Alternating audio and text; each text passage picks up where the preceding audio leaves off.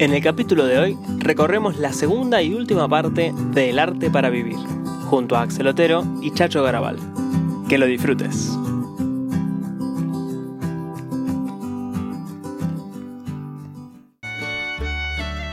Existe algo tan, tan maravilloso como la musicoterapia. Eh, y pienso, si las personas pueden encontrar una mejoría en sus estados anímicos, su calidad de vida a partir de algo como la música, o también podríamos mencionar otro tipo de terapias basadas en, cuestiones artísticas, evidentemente el arte llega a algunos lugares en donde las palabras no pueden lograrlo. Sí, yo creo que también hay una cuestión este, donde el arte tiene su dimensión espiritual como raíz, pero también tiene su expresión biopsico, ¿no? Biofísico y psicológica. Es decir, las, primeras formas de curación en la antigüedad era a través de los famosos cuencos. Mm. Se ponían unos cuencos alrededor y se hacían sonar. ¿no? ¿Y ¿Por qué? Porque somos personas que generamos una vibración. Todo en la vida genera todo genera una vibración. Ya estamos dentro de un plano que tampoco sé mucho, pero entramos en el plano de la física, directamente. Todo genera una vibración. Entonces, nosotros vibramos, generamos una vibración. Por algo, es esa, famosa sensación de la piel, ¿no? Que por, uno puede decir, bueno, es algo intuitivo, pero es algo a veces físico también, que tiene que ver con la vibración. Entonces, la música es vibración. Vos pensás también qué importancia le dio, eh, vos sabías que, la música eh, tiene, son, las notas están afinadas en 440, ¿sí? significa que es la vibración del do, que es la nota central, para los que quizás no saben de música, que es de donde parte, que es la primera nota. ¿no? El do, do, re, mi, fa, sol, la, si, y vuelve el do y vuelve a empezar. El do, que está afinado en 440, se afinó en 440 hace muy poquito que cambió su forma de vibrar. ¿Sabías? No, no sabía. ¿Sabías quiénes cambiaron la medición de la música? No. Los miembros del Partido Nacional Socialista en Alemania. Los nazis fueron los que pusieron y cambiaron la metodología de la afinación de los pianos y como en ese momento la música alemana tenía tanta prevalencia, se, hizo de esa forma. Pero antes, las notas estaban afinadas en, otras eh, vibraciones. Incluso hoy hay mucha gente que hace música afinando los instrumentos a esas vibraciones, ¿no? más allá de, lo, anecdótico de esto, eh, por un lado para decir qué importancia le habrán dado los nazis para preocuparse de la música, ¿no? Eh, y por otro lado, pensando en, bueno, cómo afecta vibracionalmente la música, cómo son las vibraciones de, lo estético. Nosotros cuando, cuando nos dedicamos a lo, este, a lo audiovisual, por ejemplo, los artistas audiovisuales, eh, ya sea del cine o de la gráfica, ¿qué importancia le dan a la luz?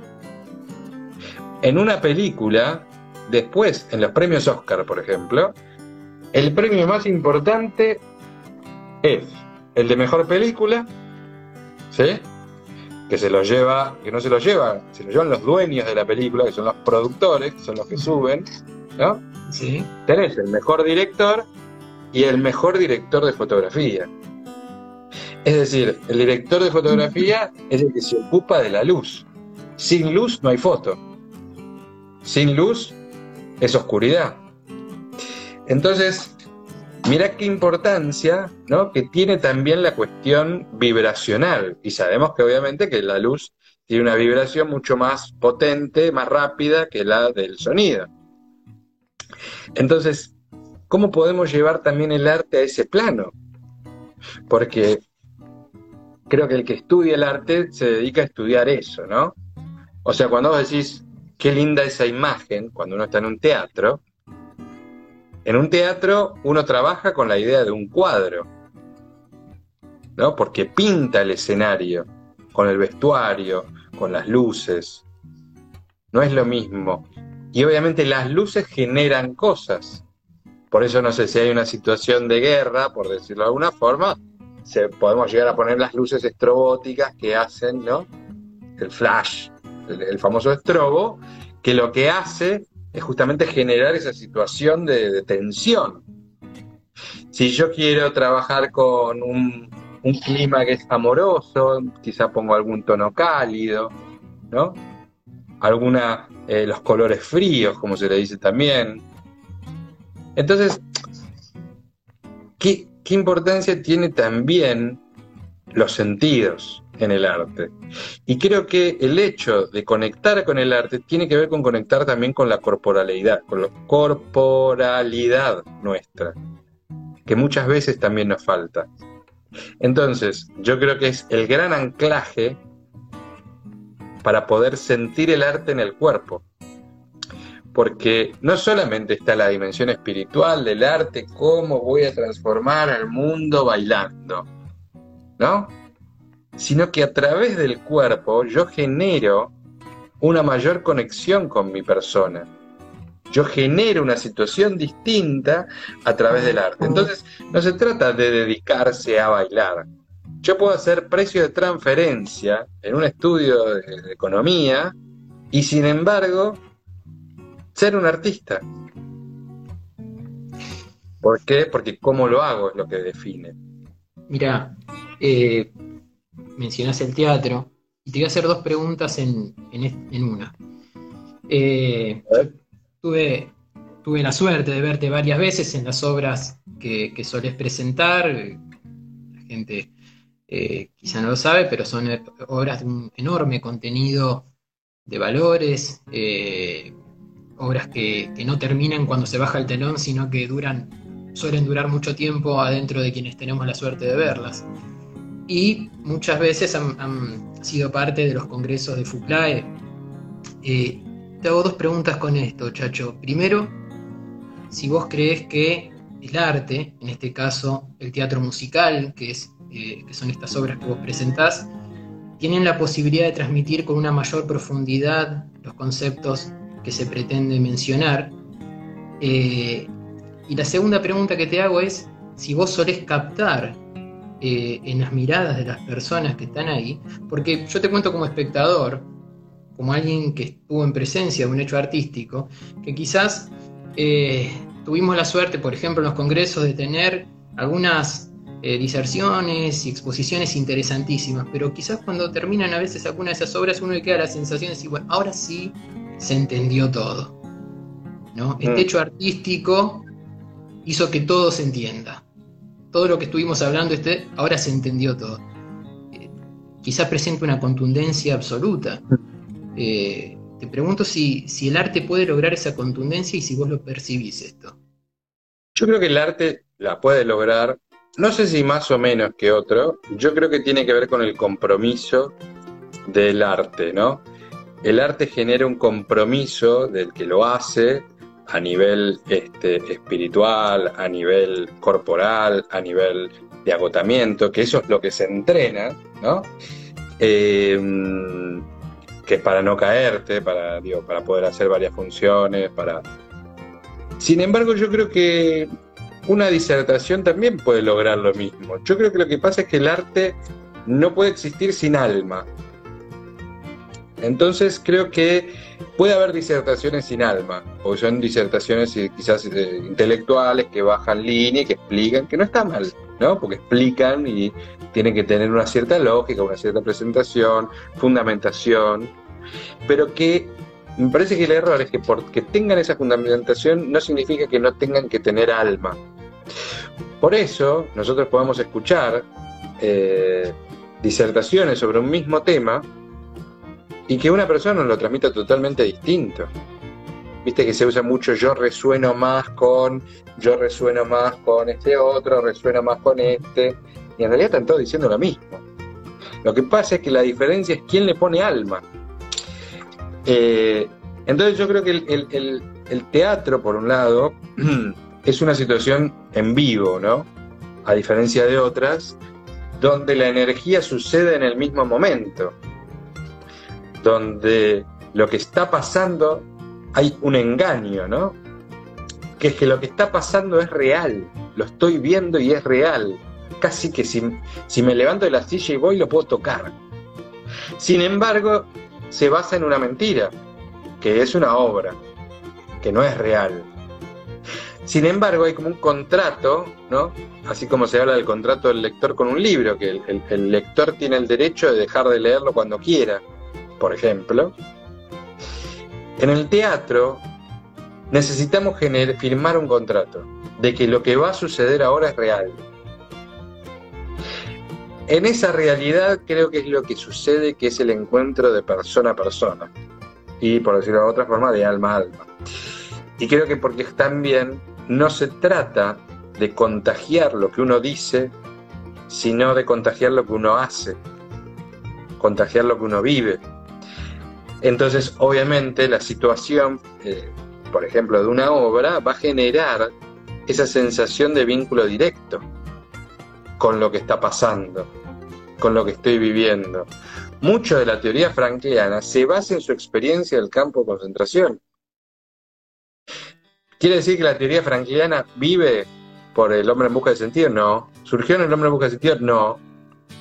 Pero saber que Frankel vivió, porque en realidad Frankel vive gracias a, su teoría, por un lado, ¿no? Pero vive porque se hace cargo de su teoría. Porque él antes la había planteado, porque atendía pacientes en una situación ¿no? de, de médico-pacientes con suicidas, y cuando él está ahí, en la situación de, la muerte, mirándola a la cara, pone en juego su teoría y se anima a vivirla. Y es lo que lo salva. Por eso es tan lindo decir que la logoterapia no surge en el campo de concentración, sino que surge antes.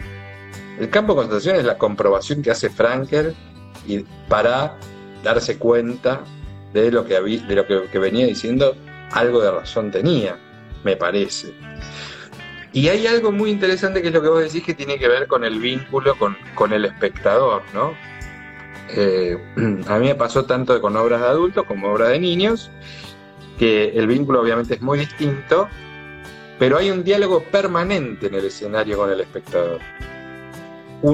todos los actores sienten a la platea y cuando vas teniendo más experiencia, incluso entre los actores nos, eh, cuando estamos haciendo una obra, hablamos sobre la platea y decimos qué platea fría, cómo está la gente, la gente está, está emocionada, ¿no?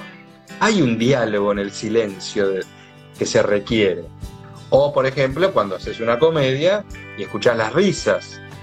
Entonces, ahí es donde, donde más se ve, por ejemplo, es en la improvisación, ¿no? Cuando vos ves que algo que estás haciendo genera gracia, lo seguís haciendo quizás haces un chiste y en una función toda la platea se termina riendo y por otro lado haces un chiste y se escucha un silencio fúnebre. ¿Quiere decir que el chiste es bueno o malo? No, quiere decir que hay que estar conectados. Creo que en esa conexión del artista con el espectador es lo que se termina logrando. A mí lo que me pasa además es que al haber hecho de Frankel, se me juega otra cosa que es haber comprendido a Frankel casi en primera persona, salvando la distancia, ¿no? Comprendiendo la, distancia artística, que no, es ni comparable, no voy a eso. Pero yo voy a la idea de la humanidad de Frankel para generar el personaje.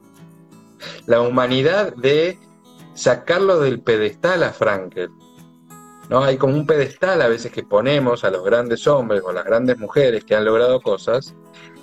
Y a mí lo que más me gusta de transitar en la obra son las emociones básicas en el campo de concentración de Frankel. No el mensaje. Es la bronca, es las ganas de tirar todo, es la situación ¿no? más humana.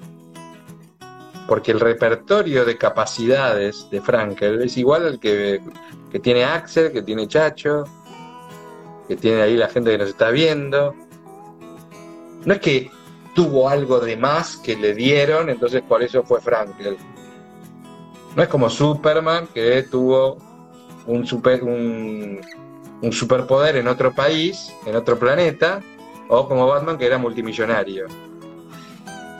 ¿Sí? por eso que, siempre, siempre sentimos que hay una canción que de alguna manera parece que la escribieron para nosotros. Nos encontramos siempre identificados, estamos ahí porque al artista le pasa eso que a nosotros nos pasa. Claro, o sea, las, historias son iguales para todos.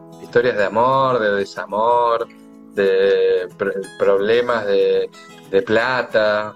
Eh, digo, las historias, un poco, son siempre las mismas.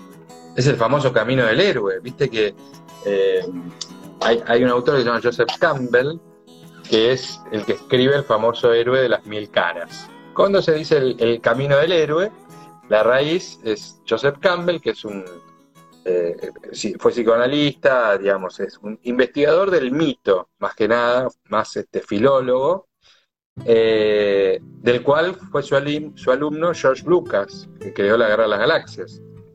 O sea, la Guerra de las Galaxias es un derivado del estudio que hace con Joseph Campbell. Y Joseph Campbell lo que plantea es plantea el, famoso monomito, ¿no? que todos los mitos, todas las historias del héroe tienen el mismo camino, que tiene que ver con el lugar donde estoy, la aventura hacia lo desconocido, el aprendizaje y la vuelta al lugar de origen, transformado. Ese camino del héroe es una sesión de terapia, es un aula, ¿no? Es un ámbito laboral, este, contable. Lo que pasa es que hay que animarse, me parece, y tomar la decisión de vivirlo así, de vivir un estudio contable como si estuviera en Narnia. Pero no por estar en Narnia con un decorado, sino por estar en la comprensión. Incluso a Lewis, que fue el autor de las crónicas de Narnia, que tenía era hasta incluso le hacían cierto bullying en la Universidad de Oxford porque escribía para chicos, le decían.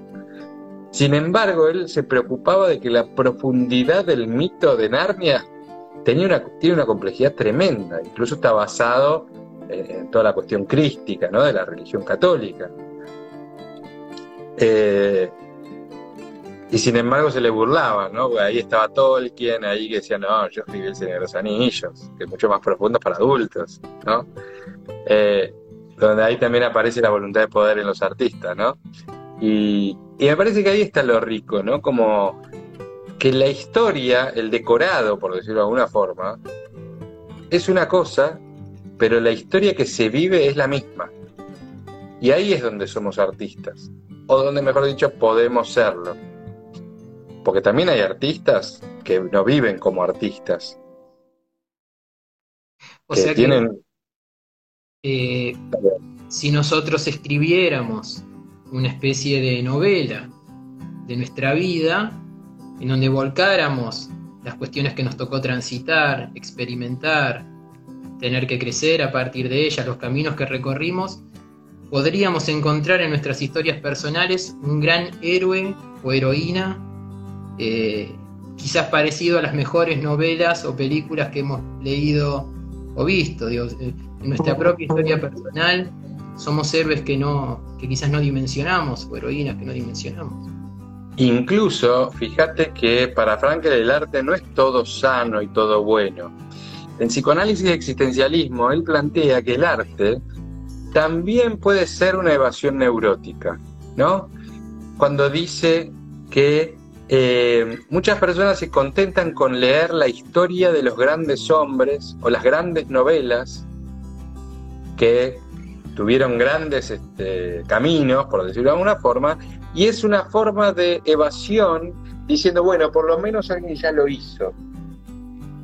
Es una forma de decir, bueno, esto ya está hecho, ya alguien luchó por un mundo mejor, yo no tengo la responsabilidad, ¿no? Entonces me enamoro profundamente de personajes porque son, no, no, es un héroe. ¿Se entiende? Entonces, como está ese héroe, yo no tengo que hacer nada. ¿No? Es como, bueno, qué lindo. Entonces, él plantea, ¿no? Que es como una evasión neurótica donde uno se embriaga con historias maravillosas y de, de, resiliencia y de la historia de vida del otro, ¿no? Y, es, y lo dice Frank en el psicoanálisis existencialismo.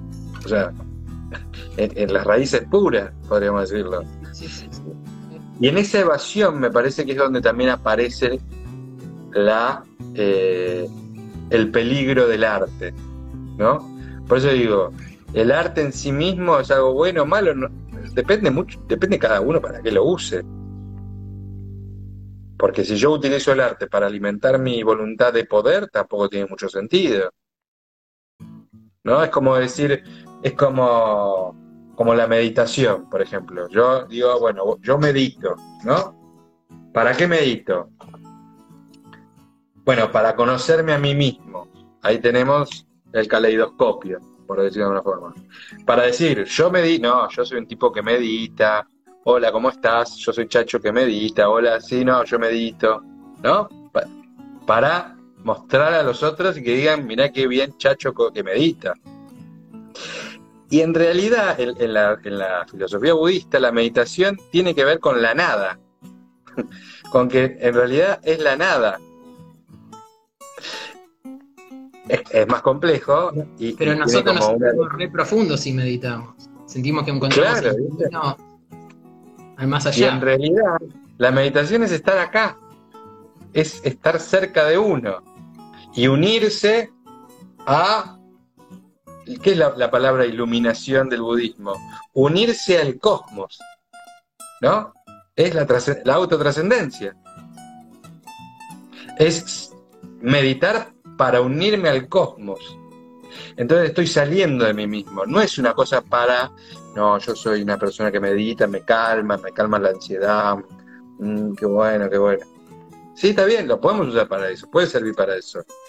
Y, seguramente la gente le haga bien, porque ayuda para eso, ayuda a nuestra corporalidad, ayuda a nuestra ansiedad. Pero ahí nos quedamos en dos planos. Entonces el arte también tiene esto, ¿no? Tiene este peligro de ser un distractor, de ser ay, mira qué lindo el arte, ¿no? Ay, sí, yo sé mucho de arte y te cuento todo lo que sé de arte, voluntad de poder. Yo quiero que me aplaudan, voluntad de poder. O sea, el, arte, si no hay una conexión y no hay un encuentro personal en él, no hay una captación profunda, podría pecar de ser un mero entretenimiento. Sí, que tampoco está mal. El tema es, por eso digo, ni bien ni mal. Es lo que es. Digo, es hacerse cargo de lo que es. Yo a lo mejor no quiero ser artista para descubrir un sentido a mi vida a través del arte. Y no está mal. Yo quiero ser artista para ganar plata y porque me divierte bailar, ponele. No es mi caso, pero. A ver. Entonces. A ver. Eh, porque esto. Recuerdo una. Hace unos días eh, le hacían un reportaje a un actor muy famoso. y yo eh, recordando recién lo que eran estas presentaciones de tus obras en, nuestros congresos, eh, cuando uno va, pensando el diagrama del congreso y piensa que esa obra va a estar ahí, y uno, dice, bueno, tenemos el congreso y lo embellecemos ¿sí? con este agregado que es esta obra musical. ¿no? Es una adyacencia, un embellecimiento. Ahora, ocurre la obra musical y cambia de categoría. Lo que era una adyacencia y un embellecimiento ahora se convierte en algo fundamental. Este, a este actor le preguntaban y le decía, usted no es un trabajador esencial. Los actores, los artistas, el arte. Y este actor decía, es cierto, no es esencial, pero es fundamental. ¿Sí? Entonces, no necesitamos el arte para respirar, para dormir, para comer. Pero el arte, los artistas, son fundamentales. Mira, yo no, te diría que voy a... la verdad no lo había escuchado, sé eh, la he escuchado, no, me acuerdo bien quién fue que lo dijo. Yo creo que para cada uno su tarea es fundamental, ¿no? Eh, yo creo que para no, sé si hay tareas más fundamentales que otras, eh, porque creo que todas las tareas sirven a un bien común en la medida en que se hagan. No existe ninguna actividad o profesión que no sea fundamental. ¿Cuál es una actividad que no sea fundamental? No sé, no se me ocurre. mira, en todo caso, eh, si pudiéramos pensar en alguna actividad que no pudiéramos tildarla de fundamental, tendríamos que agregar que no es fundamental para nosotros. Claro, por eso. Pero digamos, incluso para, para, el, para el resto, un comerciante, ¿e-, ¿es esencial que vende este, lapiceras? Y bueno, sí, no es esencial, porque bueno, todos tenemos lapicera, digo, pero, pero es fundamental para la cadena de comercio. Entonces, yo creo que ahí ese es el peligro de la voluntad de poder del artista, creerse esencial. Y en realidad creo que lo esencial es el arte en la vida de la persona, pero no, no los artistas. Entonces, yo creo que... El arte puede ocurrir sin artistas. Y el arte empezó a ocurrir sin artistas. A ver, las primeras expresiones de arte no eran de artistas. Los artistas son gente que se dedica profesionalmente a una tarea vinculada a lo estético. ¿Sí? Pero eh, Steven Spielberg no estudió cine, lo hizo haciendo, dejó la facultad de cine. Entonces, no es que hay una academia tampoco que te, que te da el título de ser artista. Lo que te da el título de ser artista es tu propia vida, sos vos mismo, en tal caso. Por eso digo, me parece que ahí es donde está el peligro de, de que el arte se me hace una... ¿Te acuerdas de la película Jurassic Park? Claro. ¿Viste la famosa frase, el arte, la vida siempre encuentra un camino? Siempre se abre camino. Sí, me acuerdo bueno, sí. Yo creo que el verdadero artista, el arte siempre se abre camino. Entonces yo creo que eh, es fácil echar la culpa a los demás, ¿no? Al destino, y al que me digan no podés actuar en un teatro, no podés filmar una serie, pero no significa que por eso no puedas hacer arte. Eso es cómodo, eso es conformismo. Hay obras que se están haciendo en streaming que están ganando un montón de plata con la pandemia. Hay eh, shows que se están haciendo que nunca hubieran vendido la misma cantidad de tickets ¿sí? que si lo hubieran hecho de forma presencial. ¿Sí? Imagínate vos, un artista que hace un gran Rex puede vender hasta 3.000 entradas. ¿Sí? Hoy estamos hablando de artistas que están vendiendo 5.000 entradas, 10.000 entradas, 15.000 entradas. Entonces, ¿quién te dice que no puedes hacer arte? Está bien, no puedes hacer un arte físico con un público presente al lado tuyo.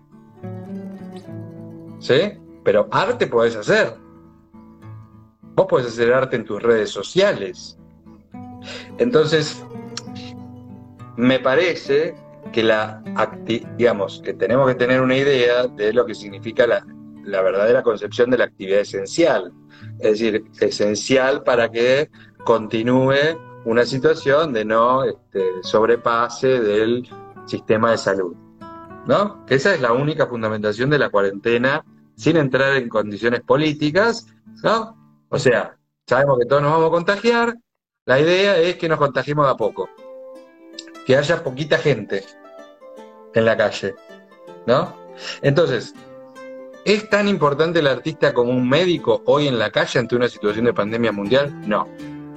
No me digan que es lo mismo. No, no, no, no es Entonces, importante. Si son, si son todos fundamentales, yo creo que tenemos que darle el, verdadero valor de fundamental. Y el arte es igual a cualquier otra actividad. Y ahí es donde yo digo los artistas que se ponen arriba del pedestal, ¿no?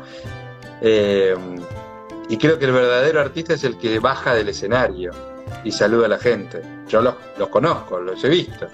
Y vos ves al verdadero artista. El que ama el arte es el que ama a su público porque, es porque lo hace para él, lo hace para otro. ¿No? Como canciones románticas, ¿no? Y que vos ves al artista que se pone contento porque una persona le dice, con tu canción me puse, es mi canción con mi pareja. ¿No? Esa es la verdadera satisfacción de un verdadero artista. Después, obviamente, va a tener su voluntad de poder como cualquier persona que va a querer vender más entradas y ganar plata. Y ser reconocido por sus pares. El chacho que eh, a lo largo de estos dos minutos, tres minutos que nos quedan antes que Instagram tiranamente nos corte la transmisión sin preguntarnos. Eh, quiero que sepas que me tocó estar escuchándote como los, amigos y las amigas que nos han acompañado eh, y, la concepción de arte que nos trajiste hoy probablemente es muy diferente a lo que todos en una primera instancia tenemos, que lo, ligamos a, estas manifestaciones estéticas más inmediatas, más conocidas, más populares. Eh, y pensar el arte como una parte de esta vida, pensar el arte como algo que ocurre o que puede ocurrir dentro de todos nosotros, sin necesidad de tener un pincel o un instrumento en la mano, sino que tiene que ver con esta postura, con esta captación. Eh, mm. hecho el arte a partir, me parece esto que nos contás, algo más familiar, más cercano, más, más personal. Mm. ¿sí? Eh, nos, has permitido verlos de otro lugar. Yo, eh, insisto, las veces que te he podido ver, creo que que la credibilidad, como vos decías, es parte de lo que vos transmitís, junto a quienes te acompañan, eh, es una parte fundamental del arte y por eso creo que, esta posibilidad de trascender las cáscaras y poder ver al otro, ya sea a través de una palabra, de una canción, de una mirada, ahí encontramos un hecho artístico contundente. Eh, te quiero agradecer, nos quedan dos minutos, pero te, doy la palabra. gracias a, vos, a Claudio, a todos Fuclae por la, por la invitación. Es lindo reencontrarse por este medio, porque creo que estamos viviendo la época más, más con sentido y con mayor autotrascendencia que, que se puede vivir que realmente no hay excusas para el conformismo, incluso con una pandemia mundial por, la, por medio. Coincido, absolutamente. Por eso, por eso creo que no hay que hablar de distanciamiento social, sino físico, porque socialmente estamos muy cerca gracias a, que, a la tecnología que nos, nos permite conectarnos. Bueno, cada vez, nos vemos cada tanto y siempre decimos, vamos a tomar una, cerveza alguna vez, hoy lo volvemos a reafirmar y espero que, la pandemia nos permita pronto. Ojalá. Yo te, dejo un gran abrazo, seguimos en contacto, también saludamos a todos ustedes acompañaron hoy. Gracias a todos. Un gran abrazo. Chau, chacho. Gracias. Chau.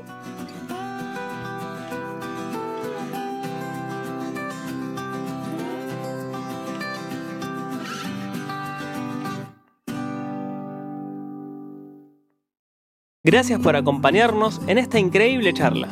Próximamente estaremos subiendo nuevos capítulos de Hacia la Plenitud Personal.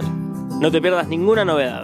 Seguinos en Instagram como FuclaeOK y en nuestro canal de YouTube. Nos vemos en la próxima.